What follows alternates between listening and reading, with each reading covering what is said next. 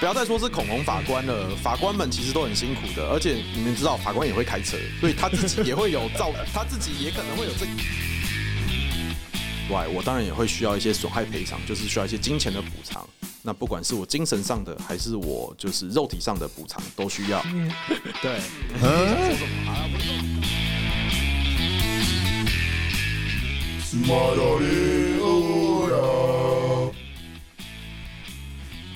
哎，大家好，我是肥猫。我是龚维，啊、又到了我们就是专题演讲、专题法律议题的时间啦。那我们这一次的专题是车祸案件。哎、等一下，哎这边不好意思，我这边稍微补充一下。那就车祸案件的专题来说，我们这边会分成三集。那第一集的部分，我们会就法律的构成要件跟大家做一个解释。那第二集我们会就车祸的实务流程，就是遇到车祸该怎么办啊？那由龚伟律师跟大家介绍一下它的流程跟可以注意的一些细节。那第三个部分就是啊，我今天撞到人，那除了把人抓去关之外，我当然也会需要一些损害赔偿，就是需要一些金钱的补偿。那不管是我精神上的，还是我就是肉体上的补偿，都需要。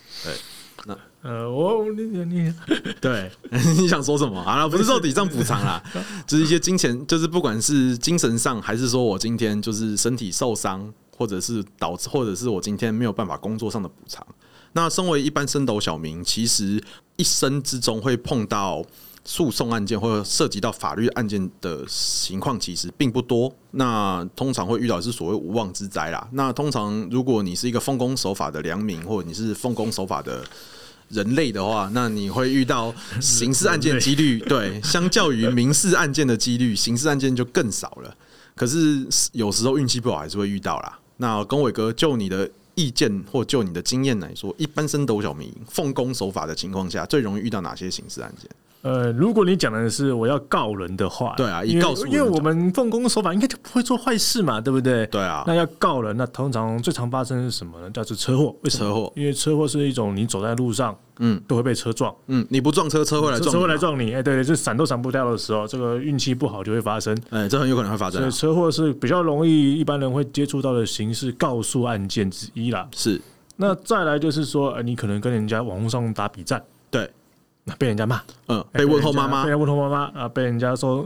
照三餐问候，嗯，被骚扰，那或许有可能有所谓的妨碍名誉之类，对妨碍名誉诽谤啊、公然侮辱的罪章、罪名之类的东西，是，可以上面请求提告了。那再来另外一种也常见，就是说、呃合约纠纷。嗯，合约纠纷，你想一想，总觉得好像是被他骗了钱，嗯，那你就去告人家诈欺，我们明明说好要给我一个就是呃钢弹，可是他居然拿了一台萨克那个萨克给我，哎、就是这显然就想骗我的钱嘛。类那似说好说好要给我这个东西，我付了十万块之后，他迟迟没有把东西给我，这是不是想要骗我？是不是想要骗我放钱的地方？就是就是说，哎，卖一个好像是有瑕疵的东西，你就认为它是诈欺的。嗯，这种事其实也蛮常，但是至于说是不是构成诈欺，这个可能要我们之后可能要另外开一个专题，嗯跟大家分析分析哪些事情可能会是诈欺，对，哪些事情可能不是诈欺。嗯，回过头来啊，我们今天主要还是讲车祸的案件嘛。那车祸案件，我们讲刑事责任的部分，常见的太阳就是第一种就是，哎、我把人家撞受伤了，对就是我们所谓的过失致受伤、过失伤害。对，车祸的构成要件，就是我们刑事案件的构成要件里面先讨论。一般来讲，车祸把人家撞伤，我们称之都是大部分都是所谓的过失伤害啦，是只有少数几种例外，就是他故意要去撞你的。嗯，那那种其实我们不太会把它定性为车祸啦，我们可能会定性为谋杀之类的。哦，那那另外另外一种呢，就是哎、这个伤很严重，呃就是过失重伤。对，那过失重伤更严重的就是所谓过失致死啊。那它的刑度啊，近年来有修法过了。我们的过失伤害现在啊，已经是一我们过失伤是一年以下，然后有有期徒刑。那重伤呢是三年以下的有期徒刑。那现在过失致死是五年以下。那早期是所谓的两年以下了。那因应修法，现在过失致死已经调到五年以下了。就是变高了。变高了，他跟然后并且把之前的业务过失对致死给拿掉，嗯合哼，并为过失致死。业务过失致死的大概内容是什么？业务过失致死就是早期有一些，哎、早期就是认为说某些从事业务的人，例如说他是开计程车的，以计程车为生，计程车业，然后他开计程车撞到人，刑法上科予他比较高强度的责难了、啊，因为就他是说，认为你今天以这个为生，理论上你就不应该再跟发生事情，嗯再发生事你情。应该更有更更有注意义务嘛。嗯，那后来可是就发现一个问题，就是说，那偏偏都是开车，为一什个么是两年，一个一个是五年，五年那差太多了？差的蛮多的，而且那个两年以下又人家又认为太轻，好嗯，那就是就是今天就是如果以一般民众来说的话，如果今天撞死人，就发那个新闻上就会写说啊，一条人命两年，两年就解决，哎就两年就解决了，就是诶、法律上不好看了、对，那再来没有办法给受那个受害嗯受害害者人一个交代啊受害说实在受害人家属一个交代啊，所以后来就是立法院就调把两年的过失致死变成五年。五年，那最后看一看，跟业务过失致死好像也没有差别，所以干脆就把业务过失致死一起拿掉，那就变成过失致死就变五年以下。也省略了处处理业是不是业务这个比较困难的议题了，因为到底他开车为业，因为后来有扩张解释成他只要是他的工作内容有用到车子，好像又算业务，了解。但是这年头谁开车上班啊？ 就是很尴尬的问题啊。那到底开车算不算通勤，算不算业务？那当然书上有很多争论啊。就是为了避免这复杂法律争嗯论，最后就是不管怎么样，你只要是过失让人死掉，那你就是负五年以下的有期徒刑。好，那除了车祸，我们一般常见的这种车祸以外，大家还有一个大家深恶痛绝叫酒驾啦。嗯哼，那酒驾，今天我们如果今天以刑法的条文来看呢、这个酒驾条文在刑法第一八五之三条，它目前的处罚是一般如果没有任何的致人死伤，它就是两年以下有期徒刑，那并科二十万以下罚金。它的标准在这边，它的标准就是你吐气的酒精浓度超过零点每公升达零点二五毫克，或者血液中的酒精浓度达百分之零点零五以上，就大家俗称的吹气吹到零点二五 B 没过了，差不多，如果依照一般正常成年人的水准，就是一瓶啤酒左右的数呃那大字。概就是你台啤拿个一杯一瓶两瓶，或者是所谓的哎两三杯，哎就有可能会超过这个这个零点二五，这个零点二五的毫克哦，这个这个已经不是所谓的说啊，好像喝两杯没事一样，对你喝，你可能喝个一杯，你酒就驾有可能一会下有你事就因过为了啊。个人这个体质问题真的是不好掌握。对，而且更严重，有可能就是你可能今天喝完，你可能喝个酩酊大醉，隔天早上起来酒精的残留也有可能过也敏，有可能过哦，这个不是说过了一天就没有事，因为每个人代谢、每个人体质是不一样的，这个都要切加小心啊啦。没错，那此外啊，那如果说没有过这个，没没有这个比例，没有这个过这个，会不会就没有问题？如果今天啊，你已经发生了事故，不论这个事故有没有人伤亡，这个检察官啊，他们都会用这个一八五之三的第二款，第二款就是说有其前款以下的事由，足认已经不能安全驾驶。那我们实务上就是认为你肇事了，啊，你又有喝酒，那就是你不能安全驾驶。那就变成说，我们要去证明说，哎、你可到底是不是当时的状况没有受这个酒精影响？有时候画同心圆啊、走直线啊、叭叭叭之类的，简单来说，就是如果今天你肇事了，然后你量出来是零点二四，那很像总那他会认为说，你今天既然都已经出事了，代表说其实你就算在零点二四，你就算没有过零点二五，你还是没有办法安全驾驶这个你的车子嘛？那还是就是会有一八五之三加一八五之四肇事逃逸的呃跟正，就是一八五之三酒驾跟就是让人受伤的这个问题。那那再来啊，就是说，哎、这个那如果撞死人呢？啊，撞死人的话，现在的刑度是三年以上十年以下，那撞重伤是一年以上七年以下。从这边可以看得出来，这个酒驾的刑度啊，是远远高于我们前面的过失伤害已经过失致死的。毕竟酒驾大不该，对，所以他们刑度是特别特别的给他加重。嗯那一定会有诶、其他人问我，那如果我今天我吹过来，我没有肇事，我只是被盘查、被临检，我被临检，我吹出来没有零点二五，那我是不是就没有事了呢？这点请大家还是要注意啊！我额外多补充一点，就是所谓的行政罚的问题。就是今天没有要把你抓去关，可是你还是要罚钱啊。对，就是我们在《道路交通管理处罚条例》里面的第三十五条已经有提到说，吹超过零点一五以上，一样会列入这个标准啊。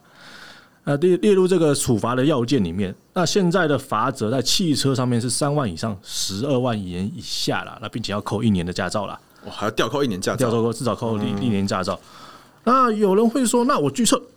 哎，之前啊，前件时前修法前啊，这个拒测大家都俗称的罚九万就没事，对，就是说拒测罚九万比这个道路交通管理处罚条例如果真的没过罚的还要轻很多，嗯，甚至是一样。那我不如我就拒测，免得我一不小心吹到变零点二五酒驾怎么办？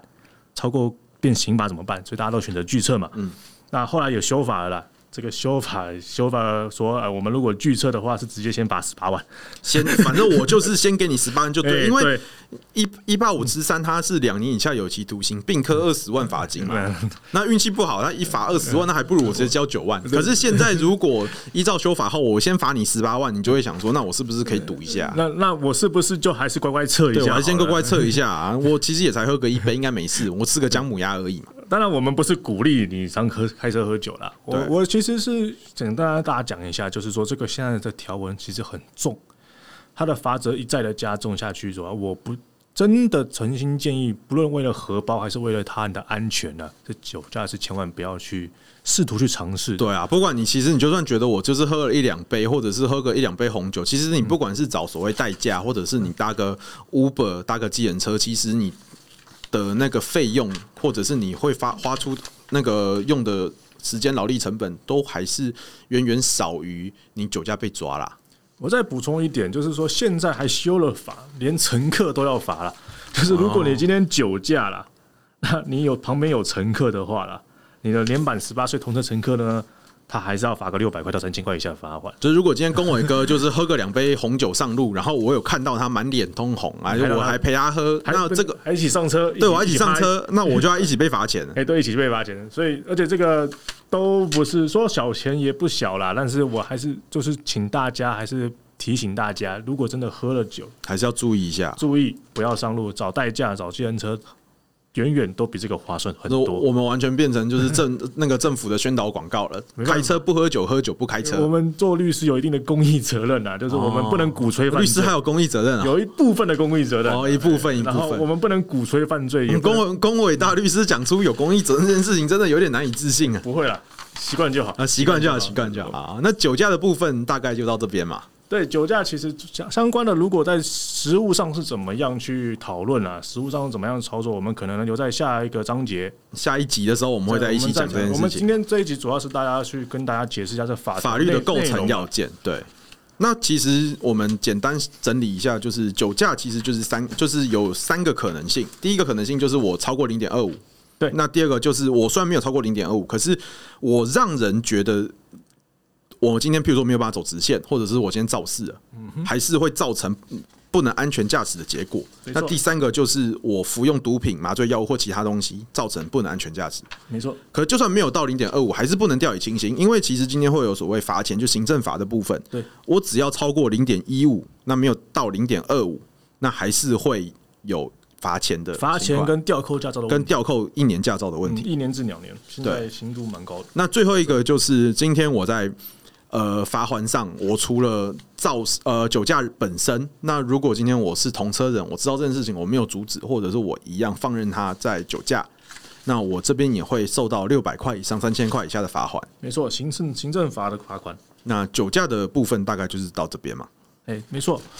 那现在我们还有一个也是我们常见的交通事故大宗问题，就是所谓肇事逃也逸。是最麻烦的一个。交通事故这个肇事逃逸，这个也已经惊动到大法官做出解释了啦。哦，呃这边我我真的是觉得我们运气真好。我们上礼拜就是录音录到十点，可是那个然后就没有讲到肇事逃逸。然后原本想说啊，那我们今天我们这个礼拜再补充来讲肇事逃逸。然后呢，四月八号就修法了，哎、没事，立法草案就，立法草案就过来了。然后还好还好没有那个，我们差一点就要变成那个不是最新的版本了。我我其实也不希望用最新版本了，最新版本压力很大。真的 吗？不一定啊，说不定那个我们这一次我们今天讲完之后就是又修法，对又修 法，那我们这个又变成又是又是那个又是比较旧的配曲，比比较旧的版本了。呃，我先讲啦，就是在我们所谓的肇事逃逸这条现目前的版本的法律叫一八五之四条，对，它上面写是驾驶动力交通工具肇事致人死伤而逃逸者，处一年以上七年以下有期徒刑。一年以上其实算是非常重的罪。哎一年以上其实就是所谓的不能一颗罚金的罪了啦，原则上是不可以罚罚金的啦。那现在这一条有几个问题啊，就是说，哎、什么叫做肇事？对，那什么叫做致人死伤？那什么又叫做逃逸？还嗯，所以简单来说，这个条文全都是问题。就是它的不确定的，我们在法律术语叫不确定法律概念啊的。白话版就是它不确定的东西，需要定义的东西太多了太多了。那这些东西，因为法条写的没有写的很清楚了，后来都是用实物的判决去慢慢去把它做补充跟延伸。例如说，在早期肇事，他们是认为我们这边法院是认为说是没有含故意跟过失的，故意或或无过失的。嗯对简单就是只有过失的交通事故肇事才叫肇事。对，为什么？因为故意他就认为叫撞人，你故意怎么会是肇事？你你对肇事应该就是不小心啊！你故意就是直接先让他死啊！你故意就是让他死嘛。那让他死这件事情，在刑法上你很难苛求说我要杀死你，我还要把你救起来。嗯，这个是跟人跟人的性人人性是矛盾的啦。所以他们早早期就目前的见解都是认为说，这个肇事逃逸罪它是不含过意的，故不含故意的。那至于说有没有含故无过失呢？他们其实认为有、哦。这个其实源自于就是刑法上的有点偏向不自证己罪的，有点这种法理的概念。嗯他他有点认像为无过失，为什么肇事会含无过失？是因为这个我们今天肇事逃逸这个案，这个罪名本身是要保护的是一个救助，嗯哼，是一个救助，以及为了一个事后的责任厘清。就是为了警察可以判断事故，然后要救助那个人嘛。那今天就算你没有做错事情，你还是应该要留在现场，现然后场叫等到警察来，然后确认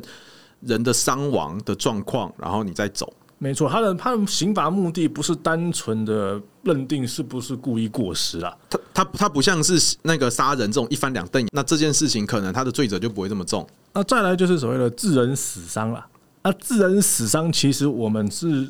目前的实物见解都要认识，说你一定要知道这件事情真的就造成人家伤害。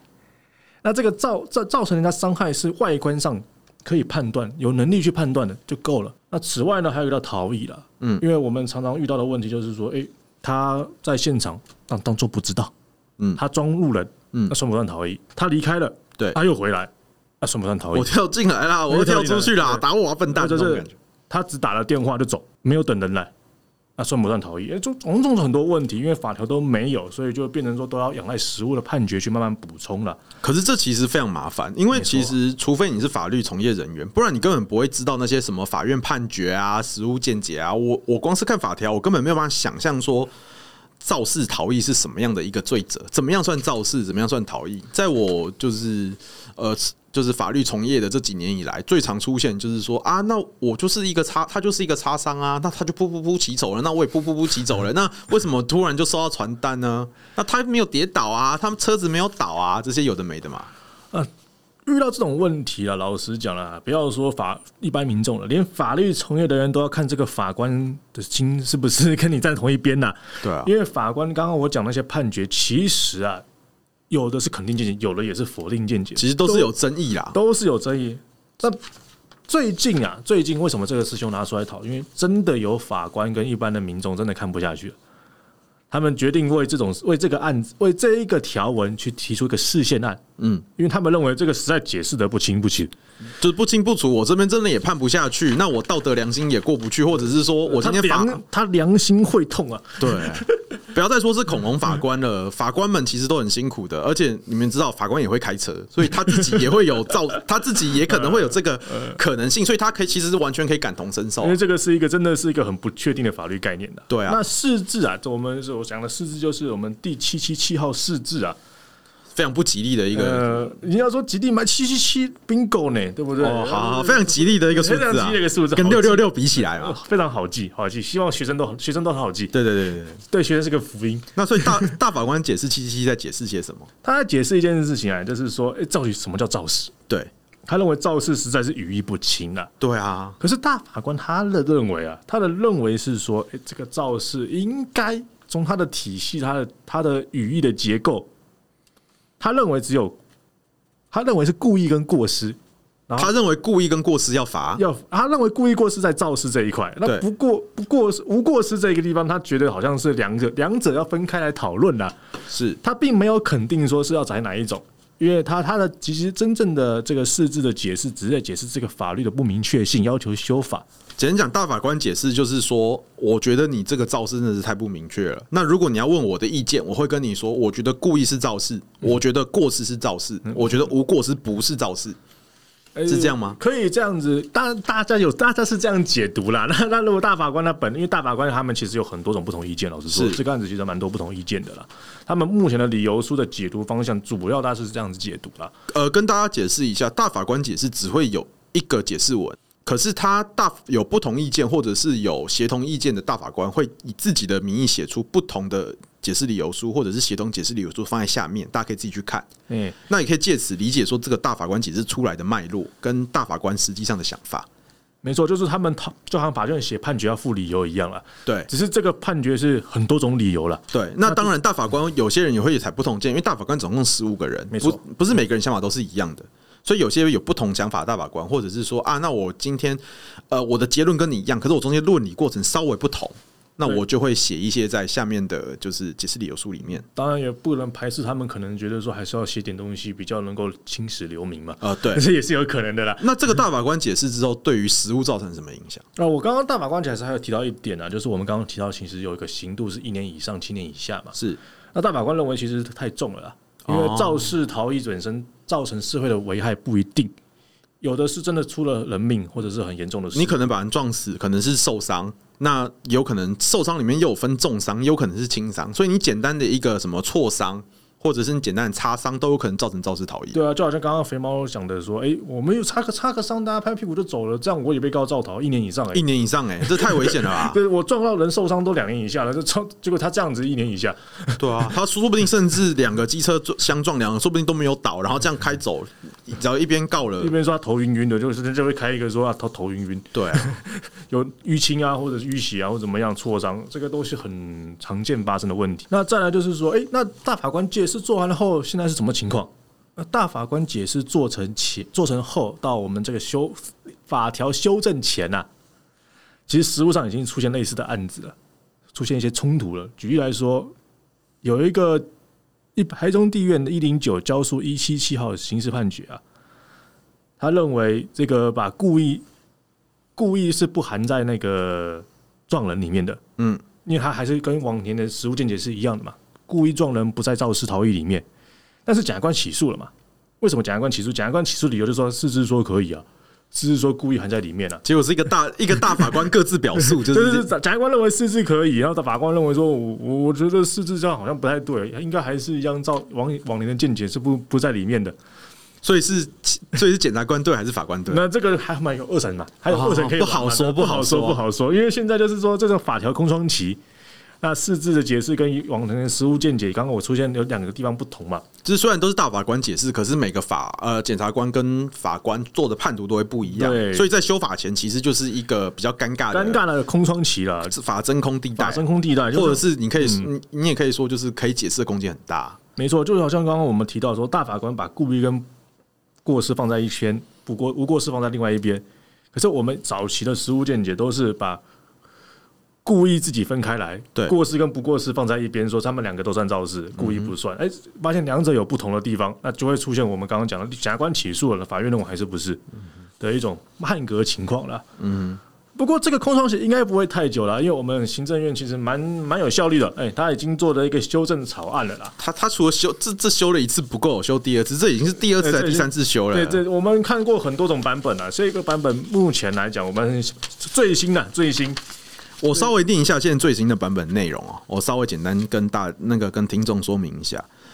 呃，四月八号修正的行政院的草案的内容是这样：驾驶动力交通工具发生交通事故，过失致人伤害而逃逸者，处五年以下有期徒刑；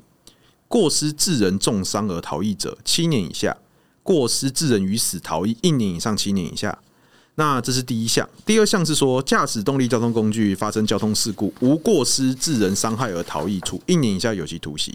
无过失致重伤而逃逸者，处两年以下有期徒刑；无过失致人于死而逃逸者，处三年以下有期徒刑。那当然，拘役和罚金那个东西我就不特别去讲。所以简单来说，它分成有过失跟无过失啊。没错，他把我们早期的条文更更加细致化了啦。其实这样也比较好啦，这样才不会像刚刚龚伟哥讲的，就是每个法院判决都肯否，然后检察官跟法官态度又不太一样，没错然后让一般民众觉得就是我到底要听谁的？ 对，那法那个法院如月亮啊，那个初一十五都会不一样。嗯，那他主要是把这个过失的部分跟无过失区隔外，他另外把致人死伤、跟致人重伤，还有致人于死都分明的列出来，都分别的列出来了，就把条文的刑度跟条文的内容全部都给它类型化。嗯哼，诶、有好有坏啦。那好处就是很明确。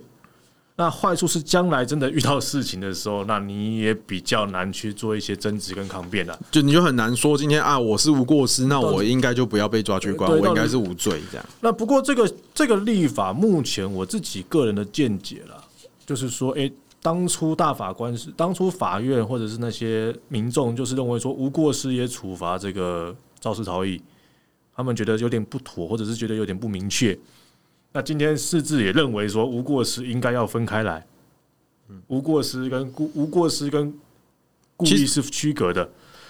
龚伟哥，所以照你这样讲来说啊，是不是这个修法的内容跟大法官解释其实不太一样？呃，你不能说不一样，因为大法官其实有保留说，就关于说究竟肇事逃逸这个肇事无过失这件事要不要罚要？放要无过失本身要不要罚，故意要不要罚，他认为说这个其实是立法政策了，立法形成自由立法形成自由的部分。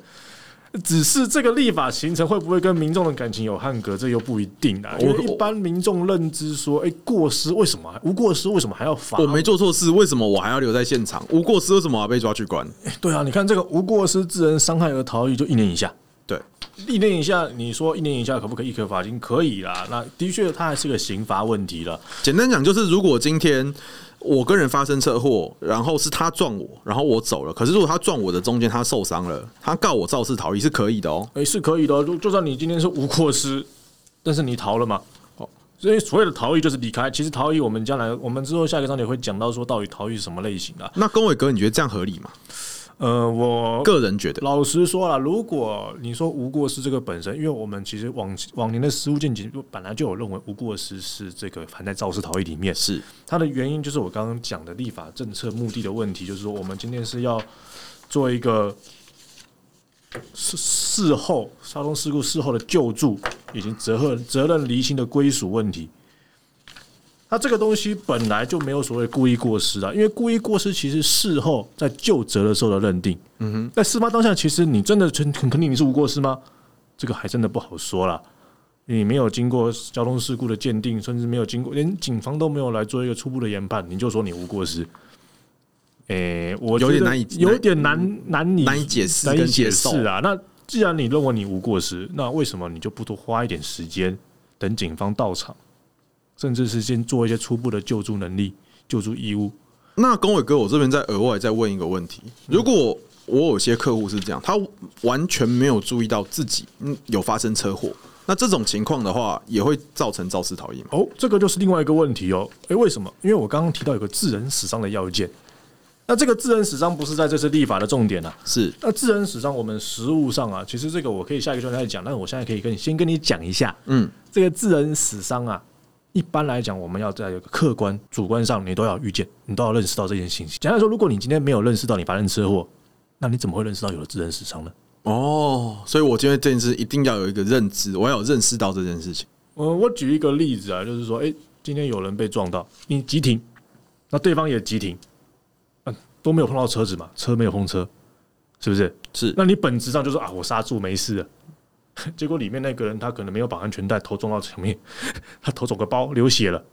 我根本不知道他受伤、啊你，根本不知道他撞，你根本没有认识到肇事或。者是我客观上根本没有认识的可能性，对，因为你你想说都急停啊，那他还开车啊，开车我开车，我又看不到里面发生什么事情。或是我举一个我实际上办过的案子，就是我们那个客户是他做一个回转道，他在回转，嗯可是回转的时候后面的车就急刹，可是他其实没有做错事情，那他就这样呃，他就这样回转就这样离开了。嗯然后后来接到警察的，就是通知才知道说啊，他原来后面有发生车祸，那 OK 最后当然也不起诉嘛。嗯，那当然就这个案子来说，这也是属于一个没有认识的概对，念。因为智人史上我刚刚我刚刚有提到过，就是这一定要认识啊。就是如果我完全不知道后面，或者是我客观上没有没有办法想象说是后面就是呃这个案件是会有有人死，其或者是实有人这个受也伤是实物上很讨很常讨论的重点呢、致人死伤这个部分，这个是非常常常讨论。这个我们可能要因为时间的关系，我们可能要留到下一个章节没问题。再来提。 OK，好，那我简单这边再最后整理一下，就车祸肇事逃逸的部分，在以前就是主要分成故意、过失跟无过失这三个比较大的类型，当然还有就是没有有没有认识的问题啊，不过那个我们先暂时不谈。那在大法官解释七七七号之前，其实就是一团纷乱。那大法官解释七七七号之后，大法官解释的内容是说，故意他认为是肇事逃逸；那第二个是无过失，他认为不构不构成肇事逃逸；那过失则是构构成肇事逃逸。对我我补充一点，就是说早在大法官做成事之前呢、因为条文没有明确，不过判决的主流啦，嗯，主流还是认为说，哎、不含过意，不含故意，不管故意，然后不论过失。不论过失。对，判决的主流是这样。那、当然可能有额外例外少数几个，那个我我先不做评论了。了解嘿。那呃，就是就四月八号这个修法之后啊，就是不管是呃故意啊，不管是过失或者是无过失，那基本上都被拉进来了。对，因为修法后为了立法明确嘛，大法官都是直直接打立法者的脸说你给我定明确一点嘛，他就真的定的很明确，嗯就什么都罚，什么都 罚。我先不管怎么样，我就是先罚就是对了。哎、不过他其实没有提到故意哦，我先停一下。他故意是没有特别讲的，对不对？但是他故意其实没有讲到，但是呢，因为交通事故这件事情啊，交通事故这件事情本来啊，在那个我们有个交通事故的处理法《交通事故处理办法》第二条，它其实并没有论及说这是有故意还是过失。了解，那当然，我觉得可能依依照我们之后修法例修法后，可能实务见解还是有可能认为这个不含故意啦。就是留了一个尾巴啦。还是那今天有留一故个尾巴哎就是故意这件事情还是没有讲的非常明确没。错， OK，好，那我们第一集就到这边结束。那我们谢谢公伟哥。哎谢谢。